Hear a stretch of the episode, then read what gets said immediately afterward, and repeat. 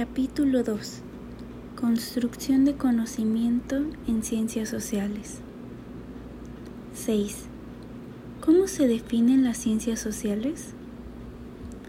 Son un conjunto de disciplinas que comparten un mismo objeto de estudio, es decir, estudian la acción de los hombres y mujeres en sociedad y los fenómenos que se desarrollan en la misma.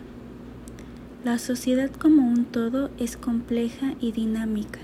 Se compone de individuos, grupos sociales, instituciones y las relaciones que se dan entre todos ellos, que generan acuerdos generales de convivencia, pero también conflictos.